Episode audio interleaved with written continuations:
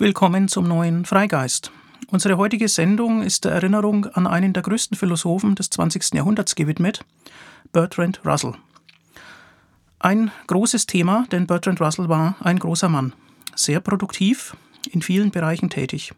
Anlass dieses Gedenkens ist Russells 50. Todestag am 2. Februar 2020, jetzt zu Beginn dieses Monats. Er ist nämlich am 2. Februar 1970 hochbetagt verstorben. Russell droht in den letzten Jahrzehnten etwas zu sehr in Vergessenheit äh, zu geraten. Er war zu Lebzeiten ungeheuer bekannt und einflussreich. Ähm, ich hoffe nicht, dass er vergessen wird. Wenn, dann wäre das sehr zu Unrecht. Ähm, er hat nämlich vielen, insbesondere säkularen Humanisten, bis heute etwas zu bieten. Er war ein überragender Denker der Logik und ein Denker der Menschlichkeit. Also er hat äh, sowohl in der harten Wissenschaft, in den Formalwissenschaften, ähm, als auch durch politisches Engagement deutliche Spuren hinterlassen und kann Vorbild sein bis heute. Äh, die vielen Wissensbereiche, in denen er ungeheuer äh, produktiv war, umfassen formale Logik, Philosophie der Mathematik, aber auch Grundlagenfragen äh, der Naturwissenschaften, Fragen der Begründung unseres Wissens über die Außenwelt, wie sicher können wir eigentlich sein, dass es die Außenwelt überhaupt gibt ähm, und wenn es sie gibt, wie sie denn strukturiert ist. Russell hat sich engagiert im Bereich der Religionskritik, hat dort klar Position bezogen. Er hat sich äh, interessiert für Fragen des sozialen Lebens, der Gesellschaftsordnung und war äh, noch in seinen späten Jahren engagiert im Bereich des Pazifismus und der Kriegsverhinderung, insbesondere der Verhinderung eines Atomkrieges. Ich möchte im Folgenden an einige dieser philosophischen und publizistischen Leistungen erinnern und äh, das kann ich bei der Fülle des Materials und der Themen, um die sich Russell gekümmert hat, natürlich nur ausschnitthaft, nur kursorisch tun.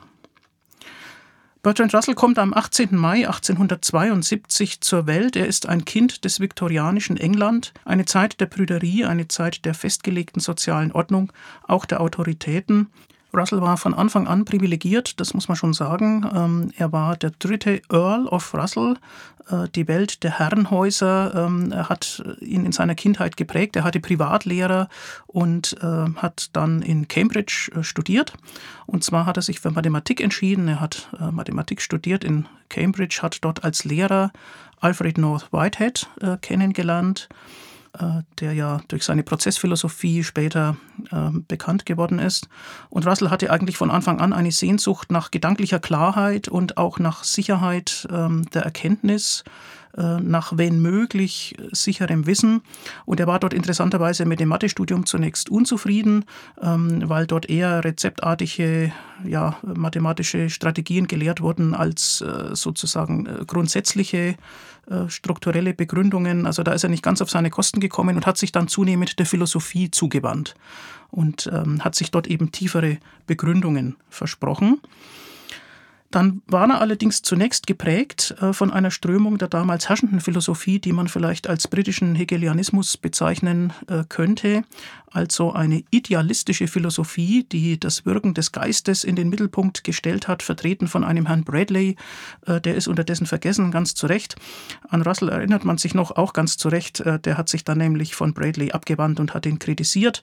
Ähm, dieser Bradley hatte behauptet, dass ähm, ja, das Herausgreifen von Aspekten durch durch die Naturwissenschaften und die logische, ähm, sozusagen die Untersuchung von logischer Strukturen immer eine Verfälschung darstellen, weil in Wahrheit nur das Absolute in der Welt das Entscheidende sei und das Absolute ist eben ganzheitlich und holistisch und kann deswegen durch wissenschaftliche Tätigkeit äh, niemals vollständig erfasst werden sondern nur durch Philosophie und zwar am besten durch seine Philosophie.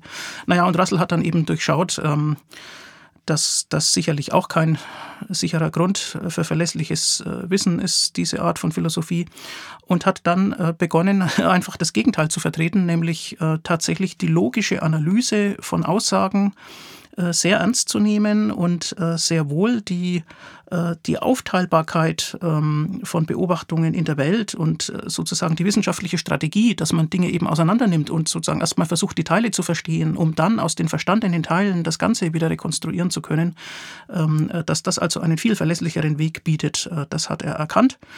Ähm, und insbesondere ging es ihm auch um eine Art von realistischem Verständnis der Logik, nämlich äh, die Logik hat ja mit wahren und falschen Aussagen zu tun. Und äh, die Frage ist dann immer, was hat dieser Wahrheitswert zu tun mit Tatsachen in der Welt? Und ähm, das ist also sozusagen ein schöner, Verlässlichkeit versprechender Beginn einer Philosophie, wenn man sagt, elementare, wahre Aussagen geben Tatsachen der Welt wieder und komplexe Tatsachen in der Welt können dann eben erfasst werden, indem man äh, Aussagen zusammensetzt und dann zu komplexeren Aussagen kommt. Das ist ein Grundgedanke, äh, der die Russellsche Philosophie äh, ja eigentlich während seines ganzen Lebens geprägt und durchdrungen hat und die man ähm, gleichsam als philosophisches Etikett dann als äh, logischen Atomismus oder logischen Empirismus bezeichnet. Ja, aber zunächst hat Russell seine Analyse logischer Verhältnisse ähm, auf innermathematische Fragen angewandt, nämlich ähm, was damals in der Luft lag, war das sogenannte logizistische Programm. Ähm, da geht es um die Frage, von welcher Art sind eigentlich die Gegenstände der Mathematik und woher kommt die Sicherheit mathematischer Erkenntnisse. Und die Idee war, dass man äh, vielleicht alle Grundbegriffe und Aussagen der Mathematik letztlich zurückführen kann auf Strukturen der Logik. Ähm, insbesondere auf entsprechende Verschachtelungen von Mengen. Also der Mengenbegriff war ganz entscheidend. Äh, der Mengenbegriff ist auch ähm, relativ kurze Zeit vorher ähm, erst ausgearbeitet und erweitert worden, so dass auch Konzepte der Unendlichkeit auf exakte Weise mathematisch handhabbar wurden. Georg Cantor spielt dabei eine ganz entscheidende Rolle und äh, Russell hat es natürlich zur Kenntnis genommen und weitergedacht und ähm, ja, hat dabei letztlich jemanden ein bisschen sein Lebenswerk verdorben, äh, der da große Verdienste hatte, nämlich äh, der deutsche Philosoph äh, Gottlob Frege. Frege hat dieses logizistische Programm verfolgt, ausgearbeitet über Jahrzehnte hinweg. Und äh, gerade als der abschließende Band von Frege ähm, erschienen war im Jahr 1903, hat Russell eine Antinomie entdeckt, die mit dem Anliegen dieses Programms unverträglich war, die die Durchführung in dem Sinne, in dem Frege das wollte, äh, widerlegt hat. Und äh, das ist ja bis heute mit Russell verbunden, die Russellsche Antinomie. Nun, was ist das? Ähm, es kann logische Schwierigkeiten geben bei Sätzen, deren Inhalt auf sie selbst zurückgekoppelt ist. Ähm, einfachstes Beispiel ist der Satz, dieser Satz ist falsch. Ist der Satz wahr oder falsch? Naja, wenn man annimmt, er ist wahr, dann stimmt es also, dieser Satz ist falsch, dann ist das eine wahre Aussage, aber dann sagt die Aussage ja gerade, dass er falsch ist. Wenn er also wahr ist, folgt daraus, dass er falsch ist. Wenn wir annehmen, er ist falsch, dann ist dieser Satz ist falsch, falsch, dann ist er also wahr. Das heißt, wenn wir annehmen, dass er falsch ist, ist er wahr. Na, das ist erstaunlich. Das ist so eine Art oszillierender Wahrheitswert. Immer wenn man annimmt, er ist falsch, dann folgt daraus, er ist wahr. Wenn man annimmt, er ist wahr, folgt daraus, er ist falsch. Da kann irgendwas nicht stimmen. Ja, das hat damit zu tun, dass man da eine Rückbeziehung auf sich selbst hat, verbunden mit einer Negation. Sowas führt zu Schwierigkeiten. Ähm, wenn man jetzt die Art, wie man Aussagen bildet, ähm, versucht auf Mengen zurückzuführen, im Sinne dieses logizistischen Programms, dann können ähnliche Schwierigkeiten entstehen. Ähm, und die Russellsche Antinomie, ähm, die betrachtet nun die Menge aller Mengen, die sich nicht selbst als Element enthalten. Also Mengen bestehen ja aus Elementen ähm, also die klassische Definition einer Menge ist geradezu, dass das eine Ansammlung von Objekten unserer Anschauung oder unseres Denkens ist, äh, die man sozusagen als äh, Gesamtheit äh, betrachten will. Das ist eben eine Menge, die hat verschiedene Elemente. Und es ist zunächst mal nicht verboten, dass die Elemente einer Menge wieder eine Menge sind. Ja? Also kann man formal die Menge aller Mengen betrachten. Und man kann insbesondere die Menge aller Mengen, die sich nicht selbst als Teilmenge enthalten, betrachten. Und dann kann man fragen, enthält diese Menge sich selbst als Teilmenge oder nicht? Und es hat dieselbe Struktur wie vorhin erläutert, nämlich wenn man annimmt, dass es sich selbst als Teilmenge enthält, dann folgt aus der Definition dieser betrachteten Menge, dass es sich gerade nicht selbst enthält. Und wenn man annimmt, dass es sich nicht selbst enthält, dann folgt aus dieser Definition, dass es sich enthält. Das heißt also, man kann die Frage, enthält sich diese spezielle Menge jetzt selbst als Element oder nicht, nicht auf eindeutige Weise beantworten. Wenn man Ja annimmt, folgt daraus Nein, wenn man Nein annimmt, folgt daraus Ja. Das nennt man eine Antinomie, ähm, weil sozusagen logisch zwei Wahrheitswertzuweisungen unversöhnlich gegeneinander stehen. Eine logische Antinomie. Die Russellsche Antinomie. Naja, damit ist er bekannt geworden. Äh, das wurde eingearbeitet, eigentlich eher im Sinne eines Programms, auch noch offener Fragen zur Logik, äh, in eines seiner frühen Hauptwerke, nämlich The Principles of Mathematics. Das ist 1903 erschienen und äh, damit war Russell als mathematischer Logiker bekannt. Ja, ein weiterer Problemkreis der Anwendung von Logik ähm, auf die Welt hat mit Eigennamen und Beschreibungen zu tun. Und ähm, das spaßige Lehrbuchbeispiel, das man dann oft findet, ähm, ist der Satz, der gegenwärtige König von Frankreich ist Karl. Also es ist nicht Joachim Karl gemeint, äh, der freigeistige Philosoph, sondern das Adjektiv Karl im Sinne von äh, hat keine Haare, hat eine Glatze. Der gegenwärtige König von Frankreich ist Karl. Ist dieser Satz wahr? Naja, es gibt bekanntlich keinen König von Frankreich, seit langer Zeit schon nicht mehr. Also, ähm, also ist er auch nicht Karl, also ist dieser Satz wohl falsch. Wenn der Satz falsch ist, dann müsste aber konsequenterweise seine Negation wahr sein. Die Negation lautet, der gegenwärtige König von Frankreich ist nicht Karl. Ist dieser Satz wahr? Nein, der ist auch nicht wahr, der ist auch falsch, aus dem gleichen Grund. Also könnte man meinen, dessen Negation ist wahr, aber die Negation von ist nicht Karl ist ja gerade wieder ist Karl. Also sehr eigenartig, dieser äh, gegenwärtige König von Frankreich, der macht es den Sätzen schwer, ähm, wahr zu sein. Und ähm, nur ist es aber so, dass äh, die logische Negation eines falschen Satzes eben wahr sein muss. Deswegen stimmt an dieser Stelle was nicht. Ähm, und man könnte jetzt meinen, so eine Art von Satz kann man einfach keinen Wahrheitswert zuschreiben. Aber äh, Russell macht da einen anderen Vorschlag, nämlich wenn man so etwas behauptet, dann ergibt die logische Analyse, dass man insbesondere als Teilbehauptung grammatisch versteckt, aber logisch notwendig auch dabei hat, dass dieser gegenwärtige König von Frankreich überhaupt existiert. Und äh, das tut er dann eben nicht und auf die Weise kann man es auflösen. Das hat alles eben zu tun mit dem Bezug ähm, von Eigenschaftszuschreibungen auf Gegenstände und äh, auch darüber hatte der schon erwähnte Gottlob Frege vorher schon nachgedacht äh, in einem sehr einflussreichen Aufsatz Sinn und Bedeutung, ähm, wo das Lehrbuchbeispiel immer der Planet Venus ist. Ähm, das ist das Referenzobjekt und man kann den jetzt als Morgenstern bezeichnen und als Abendstern. Es ist aber derselbe Planet. Und äh, Frege unterscheidet dann, naja, wenn man Morgenstern oder Abendstern sagt, äh, dann impliziert das einen unterschiedlichen Sinn. Äh, man will damit was anderes andeuten, einen anderen Kontext. Aber die Referenz des Ganzen, äh, worauf sich das bezieht, die Bedeutung, ähm, wie Frege das nennt, äh, das ist eben derselbe Planet. Also eine Unterscheidung von Sinn und Bedeutung. Aber diese, dieser ganze Kontext, ähm, was machen wir eigentlich wenn wir nicht Eigennamen, sondern wenn wir Beschreibungen haben, äh, um Gegenstände zu identifizieren, welche logischen Auswirkungen hat das eigentlich? Äh, das ist etwas, ähm, was in der analytischen Philosophie äh, bis heute ein Thema geblieben ist. Das sind ähm, fruchtbare Fragestellungen, wenn man sich also für diese Art von Analyse interessiert. Und ähm, Russell hat dann eben weitere äh, Beobachtungen gemacht, nämlich, ähm, dass nicht etwa immer nur Subjekten als, äh, als Prädikat eine Eigenschaft zugewiesen wird und man die Logik mit dieser Art von elementaren Sätzen beginnen muss, sondern dass es eben noch andere elementare Verhältnisse gibt, etwa Relationen, äh, die man darauf nicht zurückführen kann. Und äh, dann, okay, dann kann man logisch ähm, komplexere Aussagen aus einfachen zusammensetzen. Aber es gibt dann noch Allaussagen und Existenzaussagen, äh, die nochmal von etwas anderer Art sind. Und der Fragekontext war eben immer, ähm, wie viel Bezug zur Welt steckt schon in der Logik?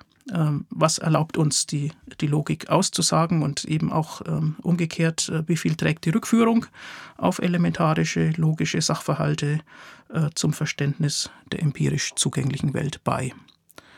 Das hat Russell beschäftigt und das hat ihn auch in den Folgejahren noch beschäftigt und er hat äh, dieses Herangehen, eben die logische Analyse, als mächtiges Werkzeug erkannt und hat sich dann in zunehmendem Maße den empirischen Wissenschaften äh, zugewandt, um die nämlich auch logisch äh, zu analysieren, insbesondere auch die Physik, äh, die ja den Anspruch hat, uns Aussagen über die Außenwelt zu liefern, empirisch prüfbare Aussagen.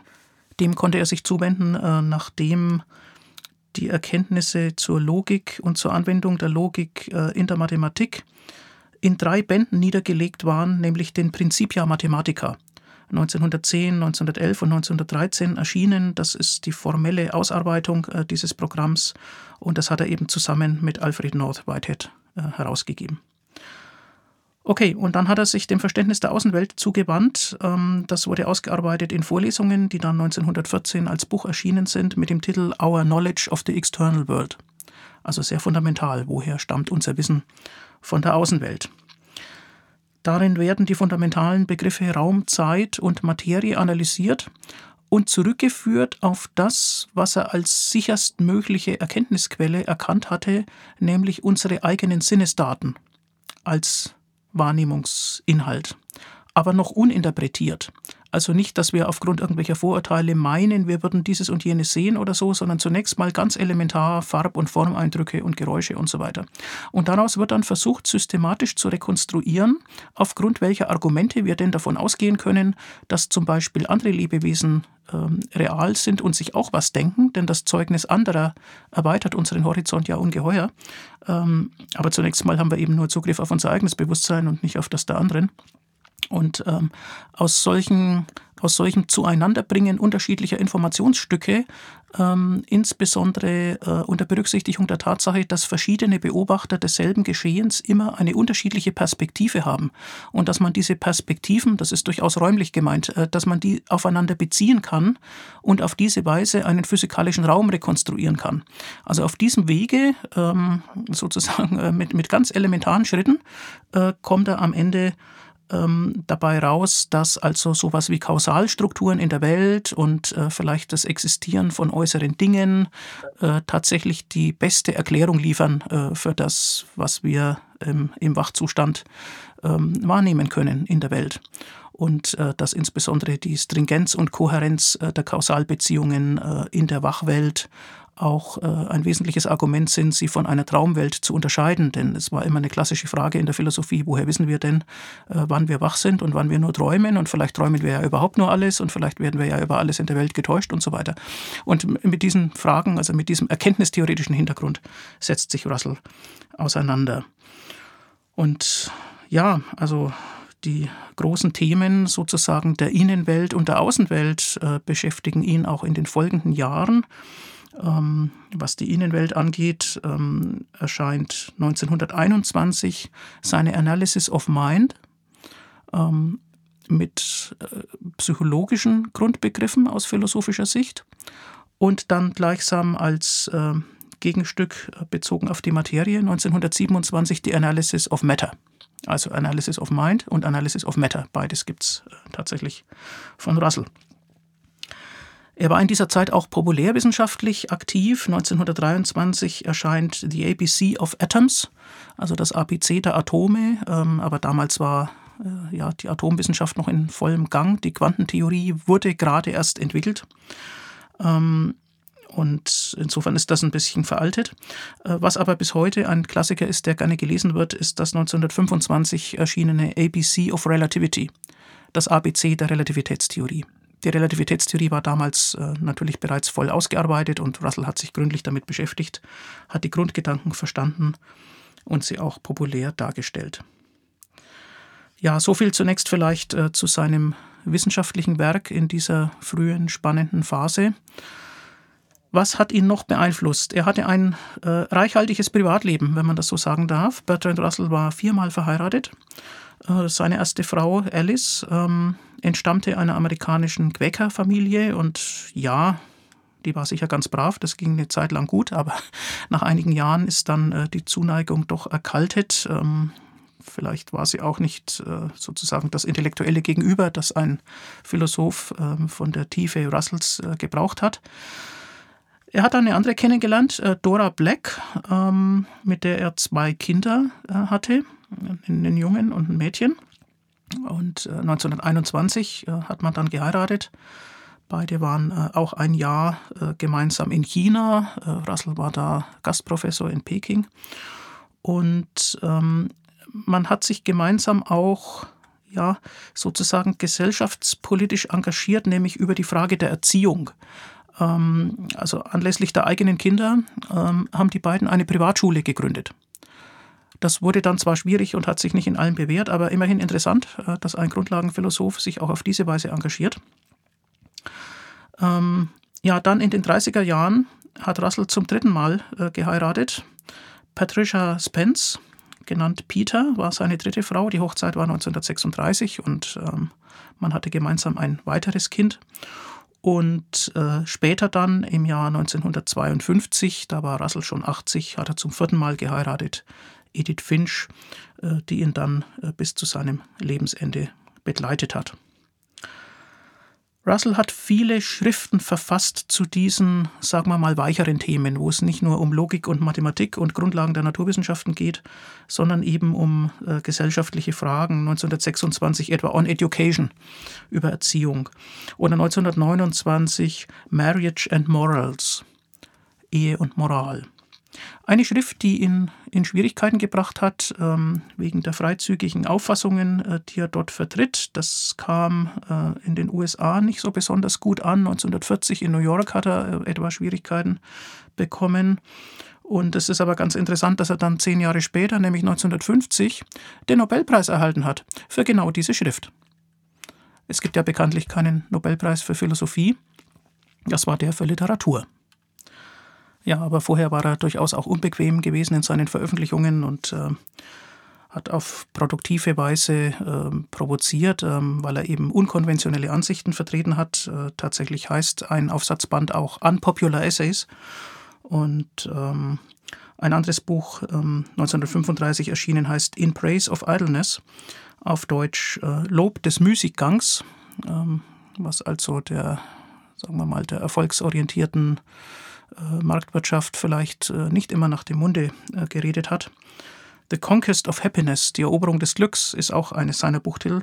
Also er ist auf sehr vielfältige Weise auch ähm, gesellschaftlich wirksam geworden und hat dann, ähm, nachdem er ähm, nach einem mehrjährigen USA-Aufenthalt 1944 nach Großbritannien zurückgekehrt war, auch die History of Western Philosophy herausgegeben, Philosophie des Abendlandes ein Bestseller, das kennen sicherlich viele, wo er auf geistreiche Weise ähm, ja, die früheren Strömungen und auch Irrtümer, ähm, aber auch den rationalen Fortschritt ähm, in der abendländischen Philosophiegeschichte herausarbeitet. Ja, was ich auch noch erwähnen sollte, ist ähm, ein Vortrag, den er 1927 schon gehalten hat, äh, mit dem Titel Warum ich kein Christ bin Why I'm Not a Christian. Äh, das ist dann erst in den 50er Jahren im Rahmen einer Aufsatzsammlung äh, veröffentlicht worden. Ähm, Russell war natürlich, wie sich aus seiner rationalen und fortschrittsaffinen und wissenschaftsnahen Denkweise ergibt, ein Fundamentalkritiker des Christentums. Und er hatte insbesondere die Erfahrungen eben aus dem viktorianischen England äh, mit einem, ja, mit einer eng geführten, verbotsorientierten Variante religiöser Vorgaben, von denen er sich ja selbst frei gedacht und frei geschwommen hat. Und äh, damit ist das natürlich eine klare Abrechnung. Äh, dieser Buchtitel Warum ich kein Christ bin, äh, ist ja bis heute sehr präsent. Er wurde insbesondere von Kurt Flasch Lasch übernommen für dessen fundamentale Analyse. Hat auch ein Buch geschrieben, eben mit demselben Titel, Warum ich kein Christ bin. Oder in Anspielung darauf etwa auch das Buch von Uwe Lehnert, Warum ich kein Christ sein will. Auch empfehlenswert und lesenswert, unterdessen schon in siebter Auflage erschienen.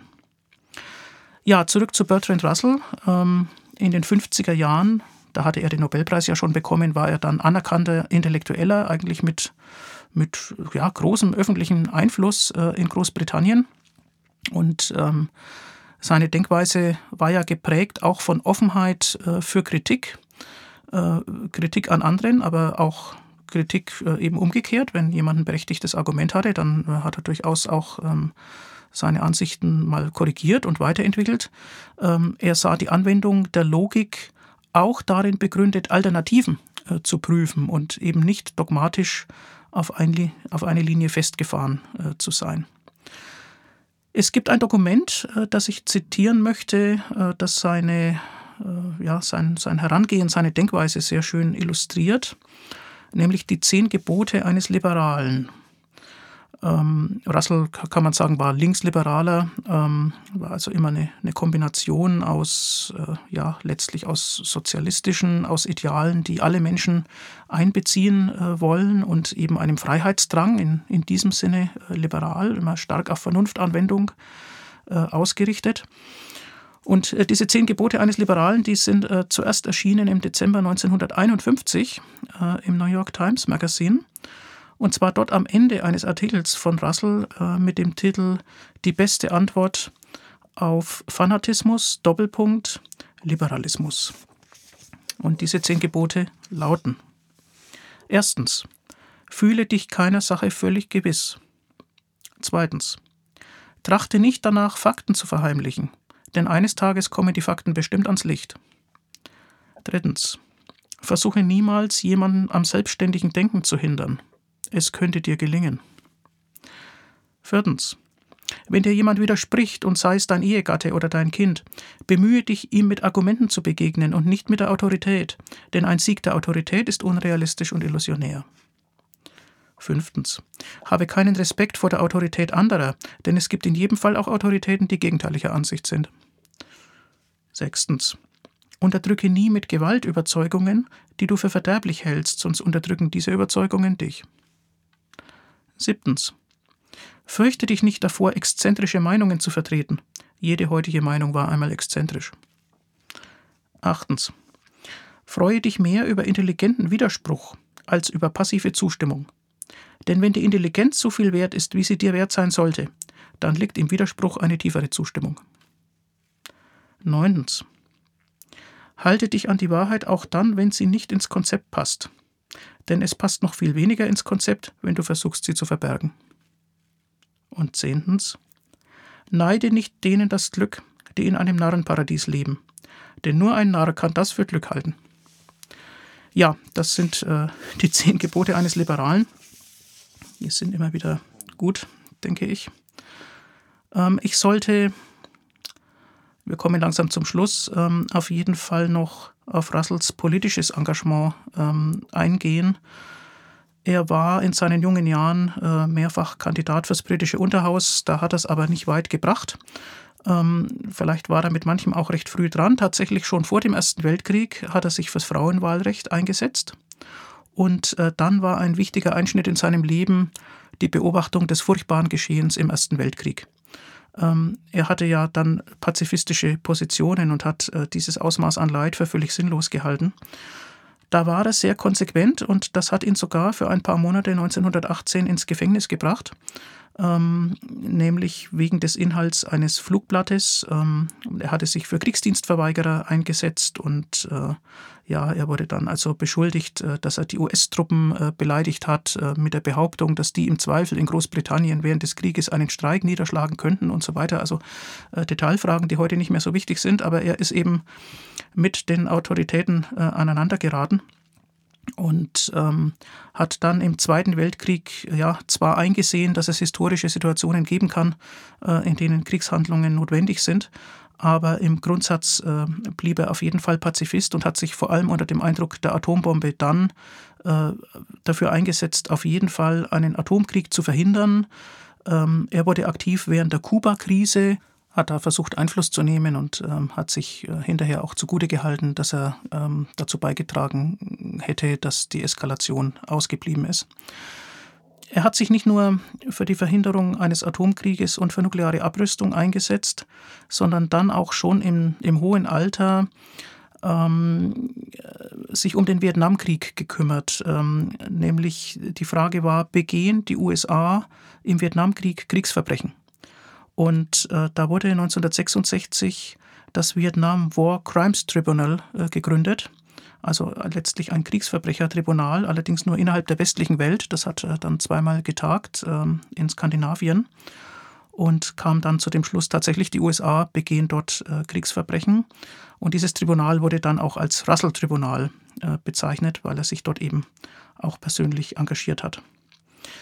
Er war vorher, das ist vielleicht auch noch erwähnenswert, 1961 tatsächlich auch nochmal ähm, eine Woche lang im Gefängnis. also äh, interessantes Leben, ja, so zwischen, zwischen Gefängnisaufenthalten und Nobelpreis. Äh, das schafft ja nicht jeder. Ähm, und zwar ähm, wurde ihm vorgeworfen, dass er zum Widerstand gegen die Staatsgewalt aufgerufen habe, weil er damals in seinem pazifistischen Engagement ähm, auch in Zusammenarbeit mit Ratgebern sozusagen an die Grenzen gegangen ist, ähm, vor dem Hintergrund, äh, dass es dann eher auffällt, dass es dann eher Wirkung hat, äh, wenn man sozusagen mal wirklich äh, kollidiert ähm, mit den Vorschriften und, und mit der Gesetzeslage, ähm, als wenn man nur brav ähm, herumsteht und demonstriert. Ja, das war der unbequeme Russell in seinen späten Jahren. Sein vielfältiges Lebenswerk hat natürlich vielfältige Nachwirkungen, die sind am klarsten sichtbar wahrscheinlich tatsächlich in der Wissenschaftsphilosophie, also in seinem ursprünglich angestammten Gebiet, ähm, nämlich in der Philosophie des Wiener Kreises, die ja äh, zeitlich mit ihm überlappend, aber teilweise angeregt äh, durch seine Schriften in den 20er Jahren entwickelt wurde. Also etwa Rudolf Carnap, der logische Aufbau der Welt, ähm, das ist was, was also sehr verträglich ist und äh, mit angeregt wurde äh, durch Russells logische Analysen. Oder in gewisser Weise auch alles das, was heute eben als analytische Philosophie bezeichnet wird, äh, die sich ja stark auf Logik und auf Sprachphilosophie und eben auf logische Analyse der Sprache beruft und die heute in Deutschland organisiert wird durch die Gesellschaft für analytische Philosophie, die GAP, ähm, eine der großen philosophischen Vereinigungen der beiden größten philosophischen äh, Gesellschaften in Deutschland. Ja, zum Abschluss äh, der heutigen Sendung äh, möchte ich noch äh, den Anfang seiner Autobiografie vorlesen ähm, unter dem Titel Wofür ich gelebt habe. Russell schreibt Drei einfache, doch übermächtige Leidenschaften haben mein Leben bestimmt. Das Verlangen nach Liebe, der Drang nach Erkenntnis und ein unerträgliches Mitgefühl für die Leiden der Menschheit. Gleich heftigen Sturmwinden haben mich diese Leidenschaften bald hier, bald dorthin geweht, in einem launenhaften Zickzackkurs über ein Weltmeer von Qual hinweg bis zum letzten Rand der Verzweiflung. Nach Liebe trachtete ich einmal, weil sie Verzückung erzeugt, eine Verzückung so gewaltig, dass ich oft mein ganzes mir noch bevorstehendes Leben hingegeben haben würde für ein paar Stunden dieses Überschwanges. Zum anderen habe ich nach Liebe getrachtet, weil sie von der Einsamkeit erlöst, jener entsetzlichen Einsamkeit, in der ein einzelnes, erschauerndes Bewusstsein über den Saum der Welt hinabblickt in den kalten, leblosen, unausrottbaren Abgrund. Und letztens habe ich nach Liebe getrachtet, weil ich in der liebenden Vereinigung in mystisch verkleinertem Abbild die Vorahnung des Himmels erschaute, wie er in den Vorstellungen der Heiligen und Dichter lebt. Danach habe ich gesucht und wiewohl es zu schön erscheinen mag für ein Menschenleben, ich habe es am Ende gefunden. Mit gleicher Leidenschaft habe ich nach Erkenntnis gestrebt. Ich wollte das Herz der Menschen ergründen. Ich wollte begreifen, warum die Sterne scheinen. Ich habe die Kraft zu erfassen gesucht, durch die nach den Pythagoreern die Zahl den Strom des Seins beherrscht. Ein wenig davon, wenn auch nicht viel, ist mir gelungen. Liebe und Erkenntnis, soweit sie erreichbar waren, führten empor in himmlische Höhen. Doch stets brachte mich das Mitleid wieder zur Erde zurück. Widerhall von Schmerzensgeschrei erfüllt mein Herz. Verhungernde Kinder, gefolterte Opfer von Unterdrückern, hilflose alte Menschen, ihren Kindern zur verhassten Bürde geworden. Die ganze Welt der Verlassenheit, der Armut, des Leids. All das macht ein hohnvolles Zerrbild aus dem, was Menschenleben eigentlich sein soll. Es verlangt mich danach, dem Übel zu steuern, allein ich vermag es nicht, und so leide auch ich. So war mein Leben. Ich habe es lebenswert gefunden und ich würde es mit Freuden noch einmal leben, wenn sich mir die Möglichkeit dazu böte. Soweit dieser Rückblick Bertrand Russells gegen Ende seines langen und überaus produktiven Lebens. Diese Autobiografie ist auch entsprechend lang, sie umfasst drei Bände, erschienen 1967 bis 1969. Bertrand Russell stirbt, wie gesagt, am 2. Februar 1970, hochbetagt und weltbekannt. 2020 kann ein Jahr der Erinnerung an ihn sein. Ich gebe als Lektürehinweise ähm, noch vielleicht ja, zwei oder drei. Da ist zum einen die Biografie von Thomas Moormann in der Beckschen Reihe Denker. Bertrand Russell 2007 erschienen, ähm, sie bietet einen knappen und klaren Einstieg in die Philosophie Bertrand Russells. Also die philosophische Gedankenwelt ähm, wird dort erschlossen. Gut und knapp. Dicke Bücher gibt es ja viele, aber die knappen sind für den Einstieg immer gut geeignet. Es gibt auch den biografischen Überblick äh, von Ernst Sandvoss in der Reihe Rororo Bildmonographien. Das ist schon 1980 zum ersten Mal erschienen, mehrfach nachgedruckt worden. Da steht eben eher der Lebenslauf im Mittelpunkt und die verschiedenen Phasen ähm, der äußeren Gestaltung von Russells Leben. Und dann möchte ich nicht versäumen, darauf hinzuweisen, äh, dass in diesem Russell-Jahr das Schwerpunktheft der Zeitschrift Aufklärung und Kritik eben Bertrand Russell gewidmet ist, ähm, herausgegeben von Wolf Kellerwessel. Das erscheint im Februar. Sechs Tage nach Russells Todestag am 2. Februar, nämlich am 8. Februar, und auch das sei noch erwähnt, hat Hans Albert Geburtstag, der bedeutendste Vertreter des kritischen Rationalismus in Deutschland, Beiratsmitglied der Giordano Bruno Stiftung und Ehrenmitglied der Gesellschaft für kritische Philosophie. Hans Albert wird 99. Wir gratulieren auf das Herzlichste. Vielen Dank für die Aufmerksamkeit und bis zum nächsten Mal.